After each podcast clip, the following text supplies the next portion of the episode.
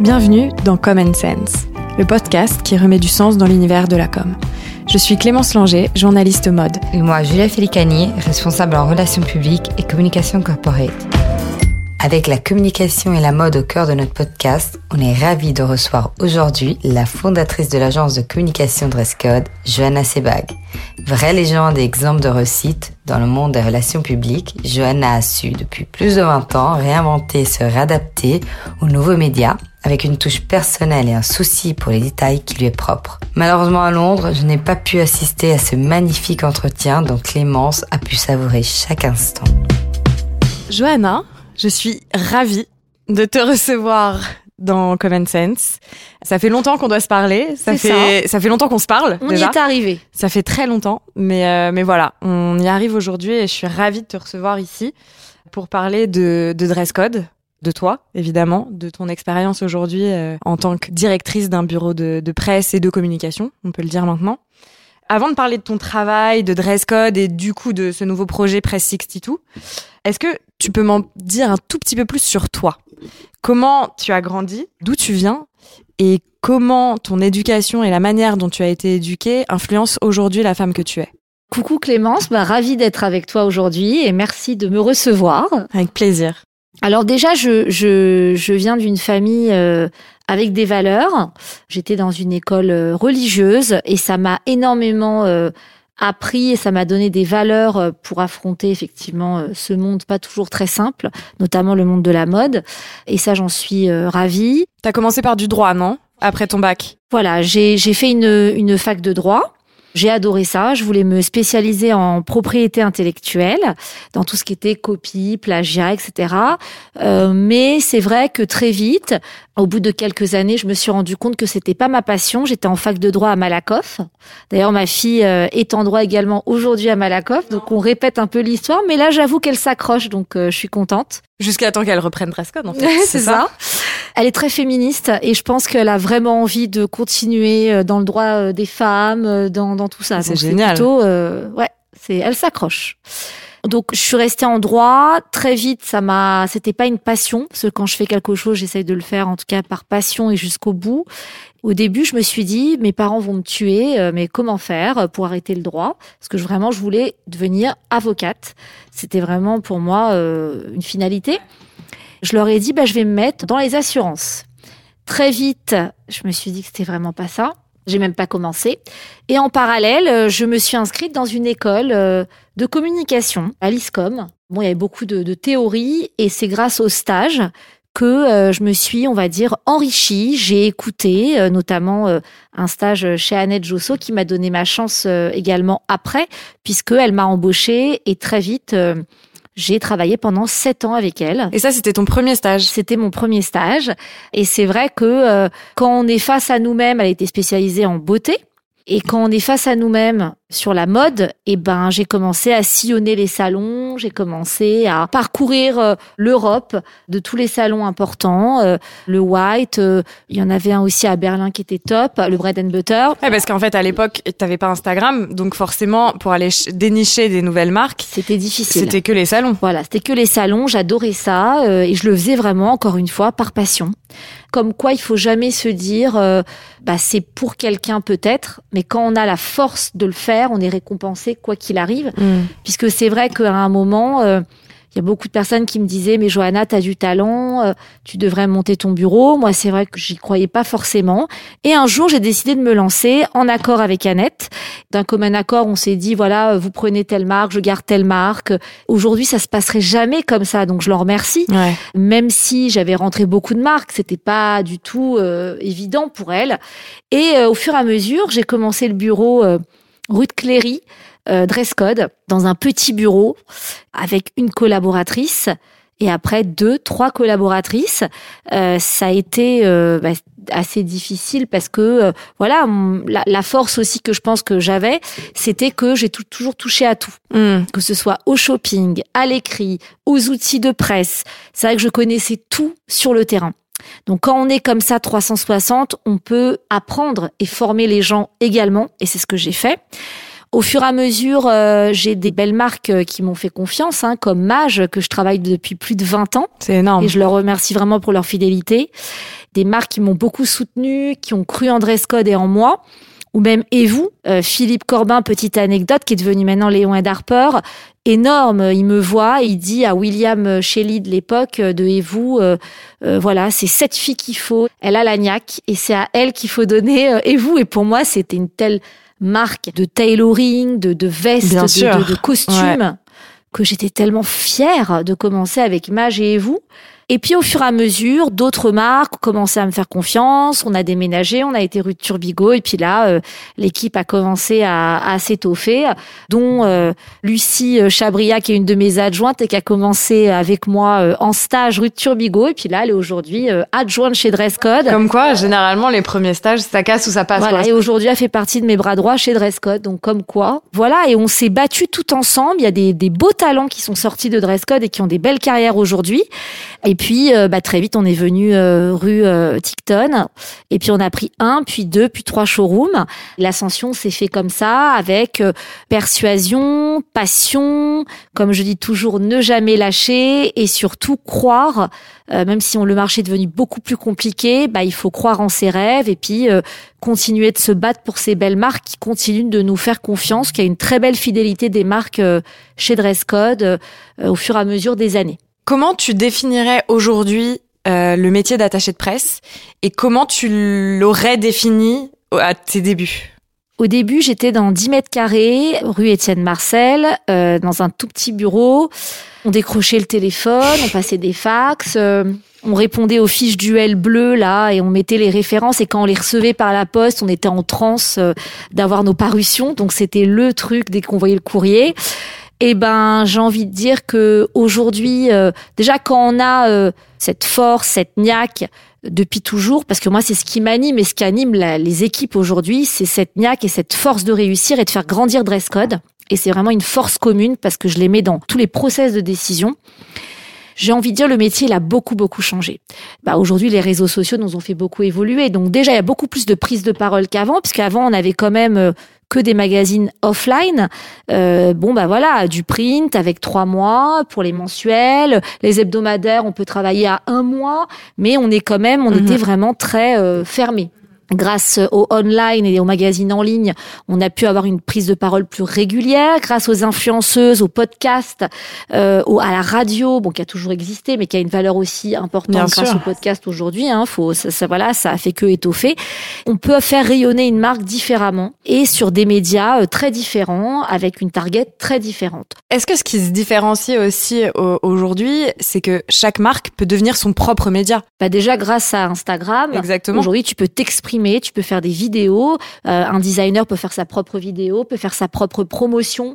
Euh, même nous, on peut le contacter beaucoup plus facilement. Euh, c'est sûr qu'il y a un côté promotion qui est beaucoup plus simple pour une jeune marque qui commence. Maintenant, euh, si c'était que ça, ce serait facile. Il faut faire un rétro-planning, il faut avoir un bon coverage, il faut définir la target, il faut définir vraiment euh, ce que veut la marque, ce qu'est la marque, l'ADN de la marque.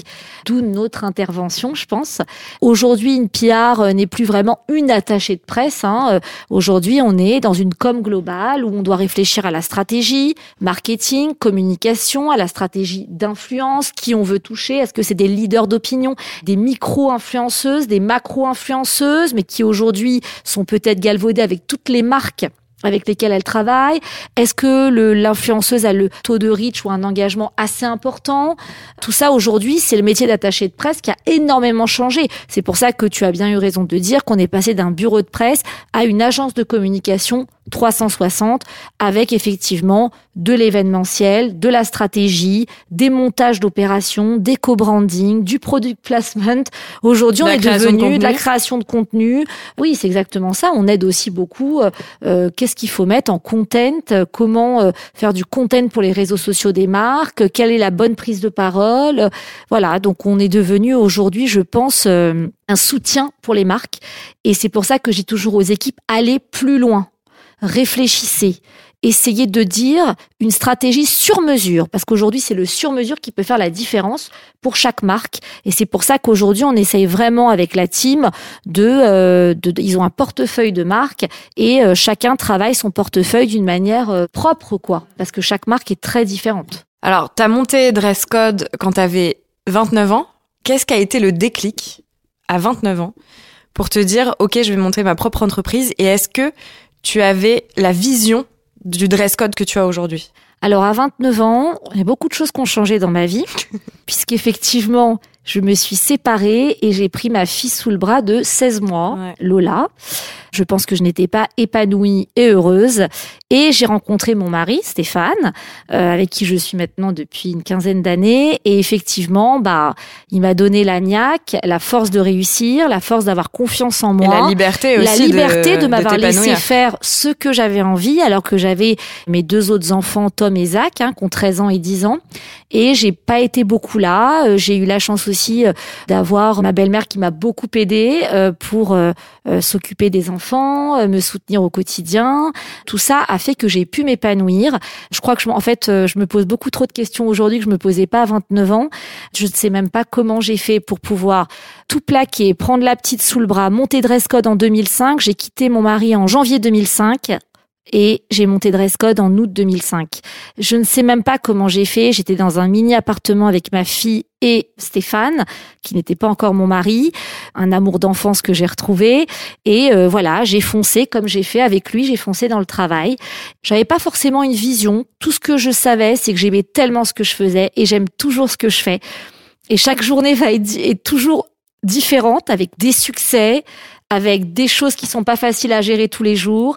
Mais c'est vrai qu'on s'entraide. Et puis, étant donné que j'ai quand même euh, des bras armés autour de moi euh, qui sont euh, Lucie, Damien et Jennifer, ils m'aident à subir les, les, problèmes du quotidien, mais il y a tellement aussi de succès qui se passent que ça m'aide à avancer. Le dress code du début où je me suis pas posé de questions, bah aujourd'hui on s'en pose hein, parce que 25 personnes, il faut tenir, je me dois d'être au top tous les jours pour ma team. Pendant le Covid, on n'a pas baissé les bras, on a animé un média dress code, on a fait des lives tous les jours, les équipes ont été super, on a chacun contacté sur Instagram. Vraiment, bravo euh, à l'équipe qui a été vraiment à l'écoute. On a fait des cours de sport, on s'est euh, nourri les uns des autres. Et grâce à ça, on a pu passer cette période compliquée. J'ai gardé toute la team justement euh, pendant ces deux années.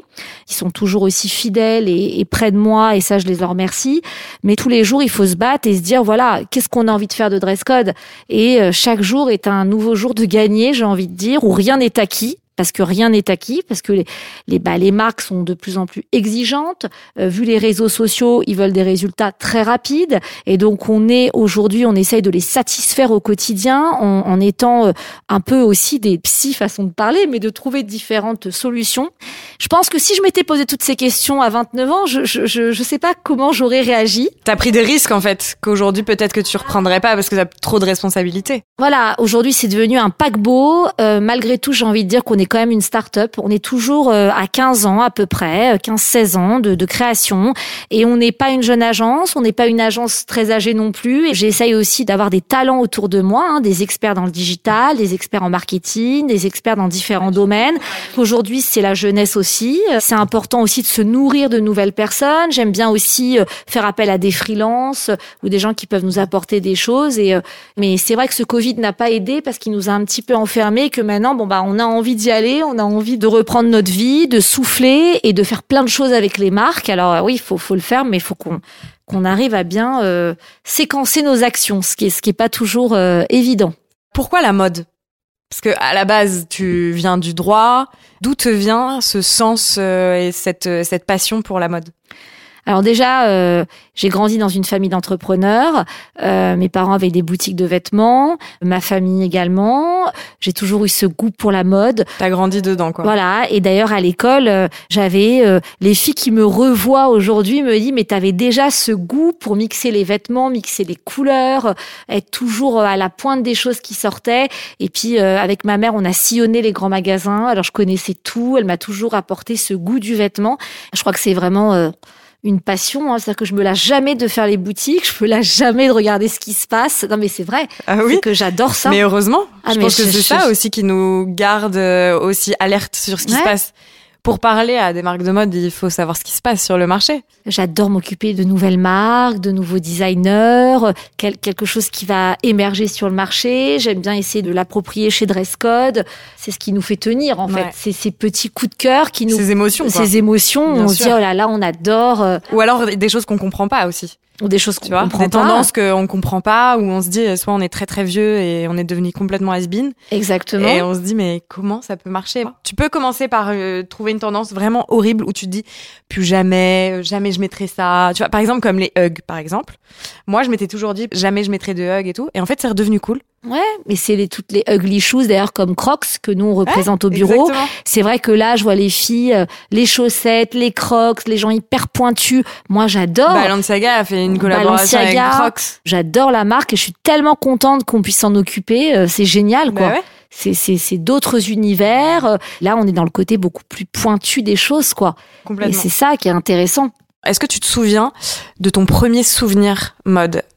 Bah, avec, ma mère, on allait souvent euh, rue de la Chaussée-d'Antin euh, chez Gianès 3 et chez Light, qui était euh, avenue des Champs et rue de la Chaussée-d'Antin. Et moi, je regardais comme ça toutes les femmes s'habiller, euh, euh, les produits. Enfin, c'est ça que je- depuis mon plus jeune âge, euh, j'ai été bercée dans la mode.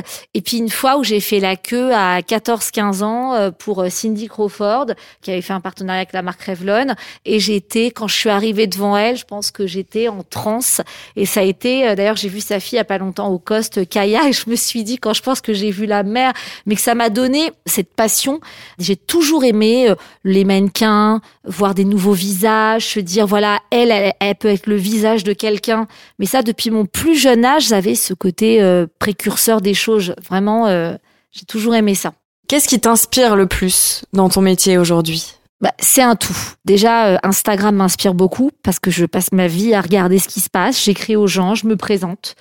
Et des gens que je ne connais même pas qui me répondent, avec qui je prends rendez-vous, et hop, ça se fait. Et ça, j'adore ça. Trouver des marques sur Insta. Je me nourris aussi beaucoup euh, des équipes. On a beaucoup la tête dans le guidon. Donc là, ce qu'ils savent pas, c'est que je vais leur faire une petite euh, journée d'initiation au golf parce que Hmm. mon mari a un restaurant euh, dans un golf et là, euh, je suis en train de voir avec la directrice du golf pour faire une initiation, pour sortir de là, souffler Génial. et euh, voir autre chose. Et même nous, faut qu'on sorte un petit peu de notre zone de confort et qu'on se dise, euh, on va réfléchir aussi à ce qu'on veut faire, à la strate, Créer etc. du lien en dehors de Créer du lien. Tout est aussi... euh, J'aime bien regarder les gens, comment ils s'habillent, j'aime bien rencontrer des nouvelles personnes, j'aime bien avoir accès à des gens auxquels j'aurais pas eu accès avant, mais il y a des gens qui me disent mais pourquoi tu m'as jamais contacté? Bah non, parce que je pense qu'il y a des choses arrivent aussi à point nommé, dans une vie, il y a peut-être des rencontres qu'on n'aurait pas faites avant. Donc oui, euh, c'est c'est sans cesse un challenge. En tout cas, moi, je m'ennuie jamais. Comment tu définirais ta relation avec les journalistes? Parce que au début, c'était ton cœur de métier. Aujourd'hui, euh, la presse est un peu plus euh, noyée parmi d'autres vecteurs de communication. Alors moi, j'adore les relations avec les journalistes. Euh, ça peut pas remplacer. Là, je sors d'un déjeuner où j'ai vu une femme importante et impactante. Voilà, ça, j'adore. J'adore dealer, j'adore essayer de convaincre. C'est vrai que tu es très convaincante. Ça, on peut pas te le reprocher. Ça, Un peu trop, mais bon. moi, voilà. euh, pour avoir été, parce que bon, je, je le dis ici, on a commencé à travailler ensemble euh, quand j'étais journaliste. Alors Clémence, voilà le dossier, voilà tout ça. on faisait hein, des les- points qui pouvaient durer jusqu'à trois heures, je pense. Au floor, un jour, on, est, on était resté pendant trois heures, je pense. Mais tu vois, ces moments-là, c'est les moments que je préfère. Ah, c'était exceptionnel. Quand on note, on se dit ok, on va dealer ça, et tu Et sors surtout, on réfléchit ensemble. Ouais, tu sors d'un rendez-vous, t'as trouvé des angles, t'es contente. Bah, euh, ne serait-ce, voilà, euh, il y a des équipes, euh, ils sortent de rendez-vous, ils me disent, ah là, j'ai dealé ça, je suis trop contente. Euh, voilà, elles sont, euh, comme on dit, on est en transe, on est, il y a cette adrénaline qui nous motive au quotidien. Et je pense que tous ceux qui sont chez Dresscode aujourd'hui, ils ont cette adrénaline. Là, je l'ai vu encore cette semaine, ils ont fait une prospection. Elles étaient tellement heureuses de faire cette prospection. Je sais pas ce que ça va donner, mais au moins, je les ai regardées comme ça et je me suis dit, bon, bah, bravo, quoi. Elles, y ont été, elles ont essayé de convaincre. Moi, j'ai laissé, j'étais spectatrice. Et j'ai été très contente de voir ce que j'ai vu parce que cette adrénaline, elle, se transmet chez Dresscode. C'est vraiment une team. D'ailleurs, ils sont tous potes. Hein. euh, Il y a une bonne synergie. Il y a beaucoup d'amitiés qui sont nées chez Dresscode. C'est pas pour rien parce que il y a eu des, des phases hum, difficiles, mais en tout cas, c'est un bureau difficile. On va pas se mentir. Faut avoir la niaque de réussir. Faut avoir la niaque d'intégrer Dresscode. Mais quand on y arrive, on a une telle satisfaction et on fait partie d'une famille. Mes relations avec certaines journalistes, je les ai depuis 20 ans. Euh, elles m'ont vu grandir, je les ai vues grandir. Aujourd'hui, il y en a certaines qui sont directrices de rédaction, euh, d'autres que j'ai appris à connaître, d'autres auxquelles j'ai accès maintenant, qui ont des postes importants. Moi, je prône les relations humaines et j'ai des, des, des, des, amis en journaliste que j'aime beaucoup. Et les influenceuses, les leaders d'opinion, il y en a avec qui je m'entends très bien. Euh, voilà, c'est d'autres relations qui se nouent au fur et à mesure. On a une vraie crew d'influence chez Dresscode aussi, qu'on a aidé aussi à monter avec des événements, des partenariats. Et moi, je suis je suis content parce que euh, la semaine dernière, j'ai fait un déjeuner avec Tiffany et de l'influence. On fait des dîners d'influence. On a fait un dîner chez Tekes aussi avec Darel sur le Ginana qui était canon. Moi, je trouve que c'est super en fait. Ça change tout le temps.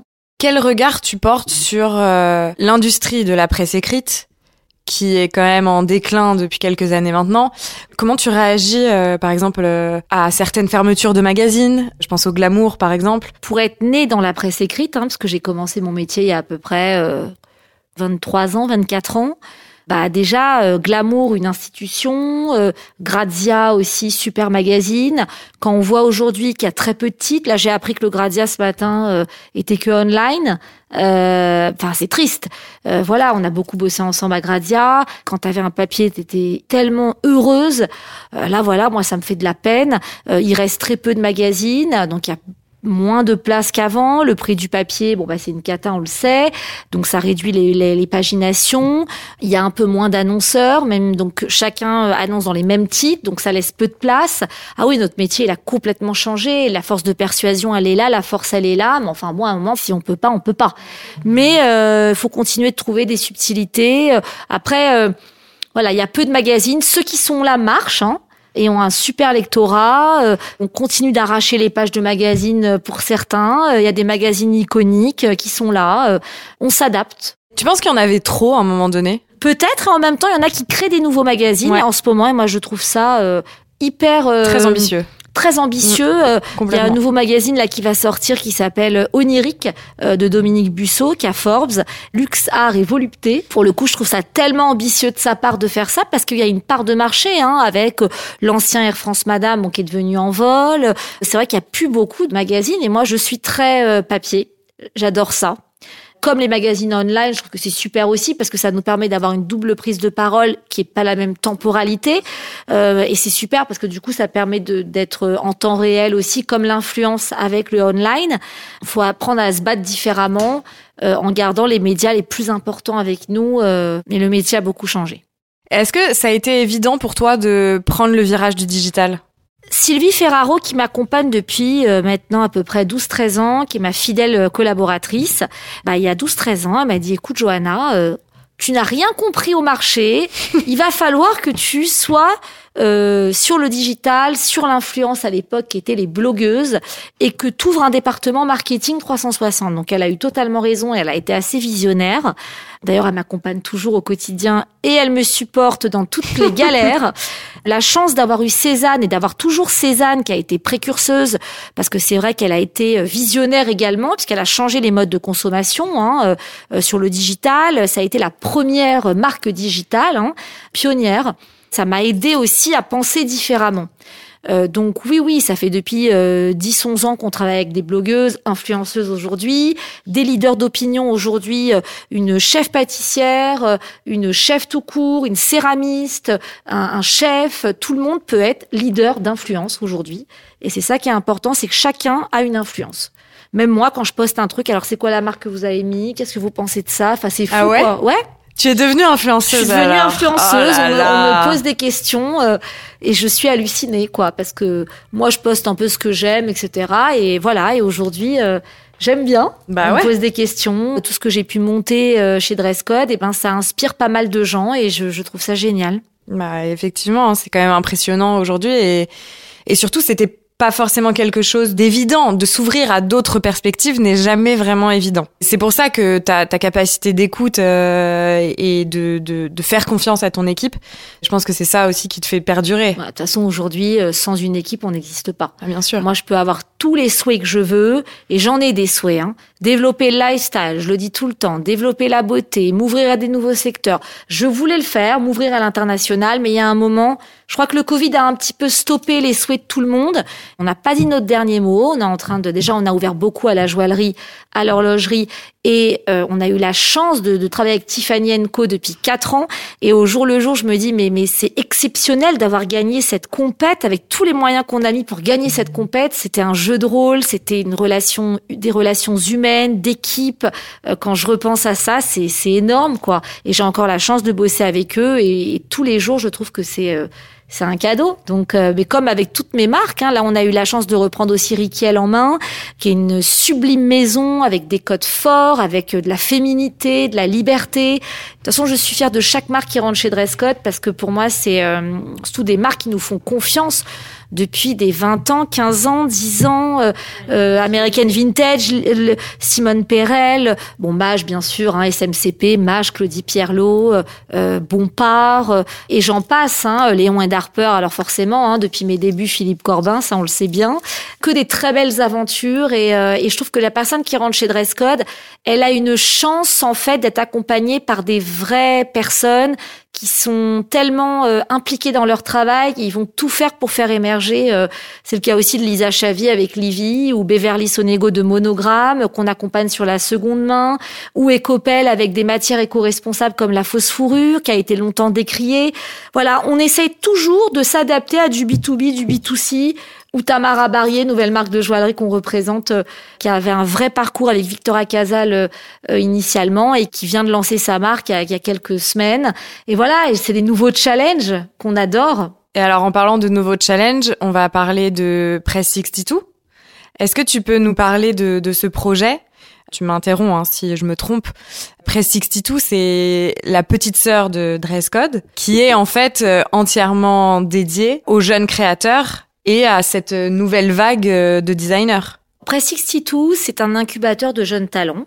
Euh, c'est de donner la caution référente de dress code avec pas mal d'annonceurs et références sur le marché avec les showrooms sont vraiment c'est très central. Donc on a la chance d'avoir des rédactrices qui viennent. Alors aujourd'hui c'est des rédactrices et des influenceuses. Tout le monde vient faire son shopping, euh, des présentatrices, des actrices. C'est plus du tout les showrooms d'avant, Ouais. on va dire. Depuis longtemps, j'avais envie de m'adresser à la jeune création. Il y a des bureaux qui sont spécialisés déjà et qui le font très bien. Euh, le but, c'est vraiment de de- d'avoir une structure dédiée, pas d'en avoir une grosse, mais d'aider certains créateurs, comme on a pu faire avec Benjamin euh, Benmoyal, euh, qui a travaillé sur des cassettes euh, vidéo euh, VHS recyclées. Et on a énormément bossé avec lui. Et puis, voilà, aujourd'hui, on a Gunther, en homme qu'on adore, qui est une très belle marque qui défile pendant le, le- les fashion show hommes. On a J. Simone avec un vrai univers. On a Hachi, une marque basque avec des cuirs recyclés, avec un vrai ADN. Orthodoxie aussi, euh, qui est génial, euh, qui évoque euh, aussi euh, Kelly Jean, qui a beaucoup beaucoup de talent et qui a un vrai background dans la mode. Euh, aussi, euh, euh, Mara Paris qu'on vient de rentrer également euh, en bijoux euh, euh, très graphiques, très artistiques. Et je pense que c'est ça qui est intéressant. Et pourquoi Presse 06262 J'ai travaillé avec une agence de création qui m'a aidé un petit peu dans le wording. On a changé d'identité graphique aussi sur euh, Dresscode. On a créé ce Presse 062, on a fait un site dédié. Alors 062 parce que je pense que déjà euh, 62 bah, c'est 26, c'est le chiffre de Dieu en hébreu et pour moi ça a une valeur importante. 62 c'est également un chiffre qui m'a porté bonheur parce qu'on est toujours au 62 rue Ticton et ça moi je pense que on n'oublie jamais euh, d'où on vient et où on est aujourd'hui encore. À un moment, j'avais envie de délocaliser une partie à Saint-Honoré, puis le Covid est arrivé en gardant mes locaux, bien sûr, euh, à Ticton, mais en délocalisant. C'est quelque chose que je ferai peut-être aussi avec la jeune création et la joaillerie. Et le côté euh, 62 très new-yorkais et presse, c'était un peu le, le pied de nez euh, au côté presse qui est très important pour moi. Donc la presse qui a une valeur importante et le pied de nez en disant bah voilà il y a l'émergence de tous ces réseaux sociaux depuis des années, mais malgré tout la presse est là et c'est aussi presser le bouton chez Dresscode, appuyer sur le téléphone, appeler, ne jamais lâcher, qui est le mot d'ordre. On dit souvent Dresscode never stop, c'est exactement ça. Donc voilà l'aventure aujourd'hui Presse 62 qui démarre bien. Euh, Il y a des belles marques qui nous rejoignent, qui nous font confiance. Je pense qu'aujourd'hui, euh, Dresscode, euh, avant c'était très lié à Johanna Sebag.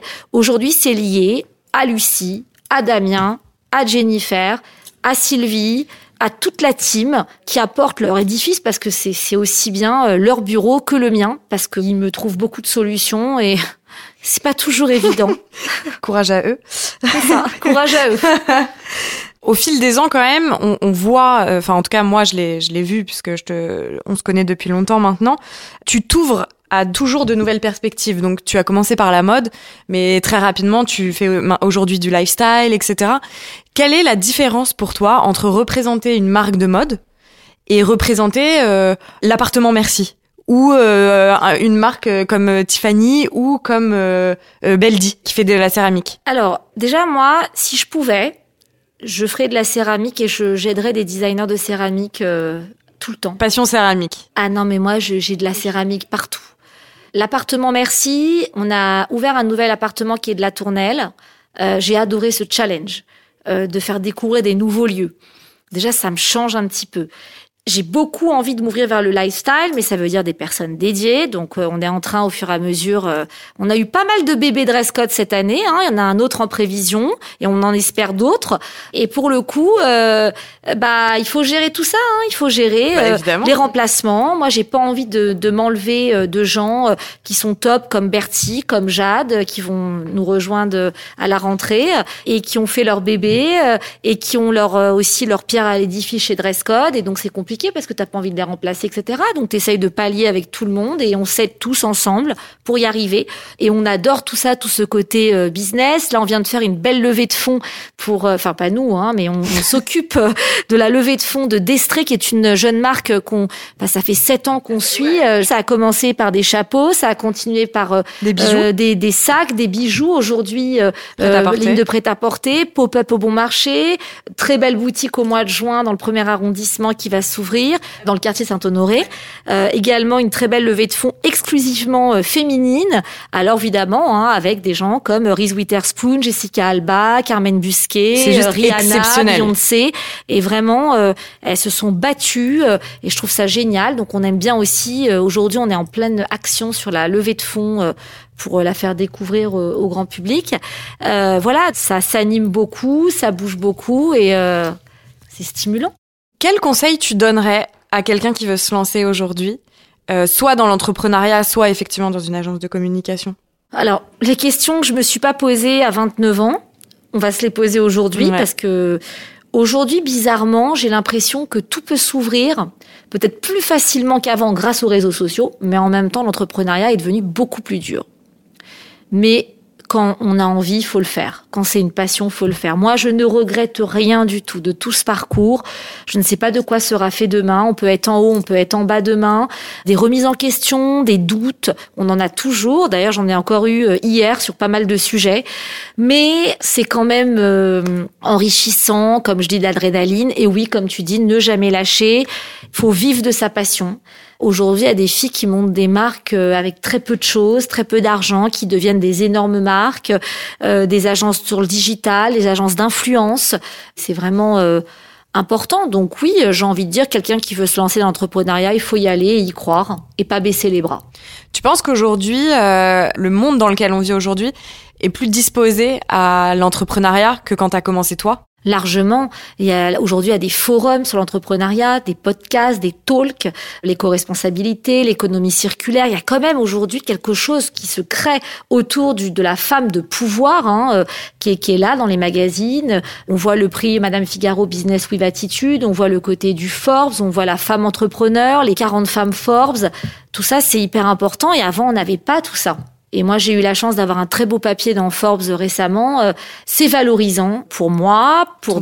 Code, pour la team, pour euh, tout le parcours. euh, parce que franchement, quand je revois un petit peu tout ce qui a été fait, euh, C'est pour ça qu'on se parle aujourd'hui comme ça, ça te permet je de, sais de pas. te Franchement, rendre je- compte de tout ce qui a je- été fait. Mais je sais même pas parce que c'est vrai que j'en discutais avec mon mari hier soir et il me dit mais regarde tout le parcours. Parce que hier j'étais dans une journée de doute. Ça arrive. C'était pas une journée facile. Ça arrive. J'ai passé de recrutement, en- voilà, en- bref, j'ai j'ai vu aussi des consultants pour m'aider aussi à organiser les choses ici, etc. Et j'étais pas dans une journée facile et je suis rentrée et mon mari me dit mais regarde tout ce que vous avez accompli chez Dresscode. Regarde. Et là je fais ouais c'est vrai. En fait, voilà, il faut juste regarder en arrière. Parfois, il faut juste mettre pause et Ouais. se regarder un peu ce qui a, ce qui a Et été c'est pour fait. ça qu'il faut qu'on prenne de la hauteur parce que euh, tous les collaborateurs vraiment très impliqués, et il y en a, on a besoin un petit peu de prendre de la hauteur parce qu'on a la tête dans le guidon. Il y a beaucoup d'événements là, mai, juin, Ouais, juillet. ça reprend énormément quand même. hein. Et du coup, t'as pas le temps de réfléchir, euh, t'as pas le temps de te poser, et c'est pas bon. Donc, il faut savoir prendre de la hauteur. C'est vrai qu'on n'en a pas parlé, mais la, la reprise euh, post-Covid, pardon, enfin, euh, je la trouve hyper violente, Ah, non mais c'est c'est C'est délirant. assez délirant. Et En euh, fait, il y a- il y, a une frustration pendant ces deux ans, je pense, de la part de à la fois des marques, mais d'énormément de gens à ne pas pouvoir faire des choses. Et là, du coup, là, euh, le problème, c'est tout une- est opportunité Non, à faire là, il y a une boulimie C'est ça. de choses. Et cette boulimie Sur l'événement que- physique. Mais il faut faire attention parce que de trop solliciter les gens, de trop de prise de parole, ça, ça, ça tue le message. Donc, il faut qu'on fasse super attention nous et on sollicite les mêmes personnes parce qu'il y a de moins en moins de monde dans les magazines. Euh, L'influenceuse, elle est beaucoup beaucoup euh, prisée par beaucoup de marques. Donc oui, il faut faire attention, oui. Et puis là, en plus, avec l'été, je suppose que les beaux jours arrivant. euh, Les voyages de presse sont repris, euh, les gens sont ultra sollicités, toutes les marques de luxe euh, font beaucoup beaucoup de choses. C'est c'est difficile, hein. C'est euh, Tu penses que là, c'est une vague, euh, on est vraiment au-dessus de la vague, pratiquement, vraiment, et que ça va redescendre un peu et que tout ça va se. Bah, L'après-Covid, malgré tout, euh, euh, on y est. Ouais. Quand même, on va y croire, hein, on y est. Ouais. Et euh, bah, du coup, là, ça, on est en été. Forcément, juin, juillet, ça va être le feu. Et puis voilà, après, il y aura la rentrée, les choses vont reprendre. Et j'espère que les choses vont un peu se tasser. Et alors, avec tout ça aujourd'hui, qu'est-ce qu'on peut te souhaiter? Pour la suite? Bah, ce qu'on peut nous souhaiter, bah, c'est d'abord, euh, on va dire, euh, je vais être très euh, pragmatique, hein, c'est d'être bah, toujours euh, en bonne santé pour affronter tout ça, parce que c'est pas toujours évident. Je veux continuer de garder cette cohésion d'équipe, cette adrénaline, comme j'ai dit précédemment. Puis voilà, ces challenges permanents. Là. Il s'est passé un truc assez sympa. Euh, Il y a une, une ancienne personne de dress code, euh, donc euh, qui était chez moi depuis sept ans, qui est rentrée dans une très belle maison qui est Tiffany Co. Donc aujourd'hui qui est devenue euh, ma cliente. Ça m'était déjà arrivé avec Cézanne d'ailleurs, et Cézanne est toujours mon client. Et en fait, euh, bah du coup, euh, Valentine qui a travaillé chez moi pendant sept ans a eu la chance d'intégrer euh, Tiffany par rapport à tout le travail qu'on a tous fourni ensemble. Et du coup, bah je trouve que c'est génial quand ça peut se passer comme ça parce que du coup, c'est Ça reste en famille, en fait. ça reste en famille. Euh, ce qu'on peut nous souhaiter aussi de, de bien, bah, je voudrais vraiment que le projet Lifestyle réussisse. Euh, de la beauté, du lifestyle, le projet à l'international. Là, on a développé l'international euh, chez Dresscode. On travaille maintenant euh, sur d'autres pays, donc ça c'est hyper intéressant. On le faisait pas. Donc malgré tout, on a quand même développé l'international. On a un pied dans le lifestyle, mais tout ça ne demande qu'à être développé.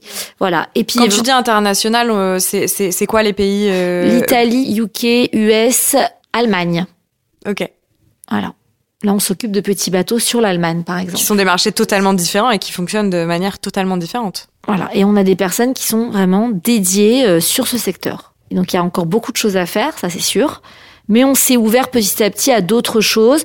Il y a des balbutiements, mais ça demande qu'à être euh, creusé. J'attends que tout ça se passe, que les bébés se passent, et on va attendre que l'équipe soit vraiment au complet. On est en plein recrutement également en ce moment pour pouvoir étoffer les équipes et puis apporter de la force à nos clients.